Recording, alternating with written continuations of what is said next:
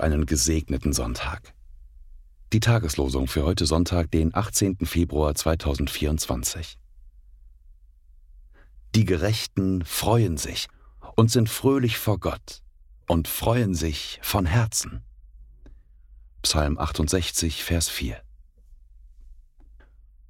Da sprach sein Herr zu ihm, Recht so, du guter und treuer Knecht, du bist über wenigem treu gewesen, ich will dich über viel setzen. Geh hinein zu deines Herrn Freude. Matthäus 25, Vers 21. Am heutigen ersten Sonntag der Passionszeit lesen wir in 1. Johannes 3, Vers 8. Dazu ist erschienen der Sohn Gottes, dass er die Werke des Teufels zerstöre.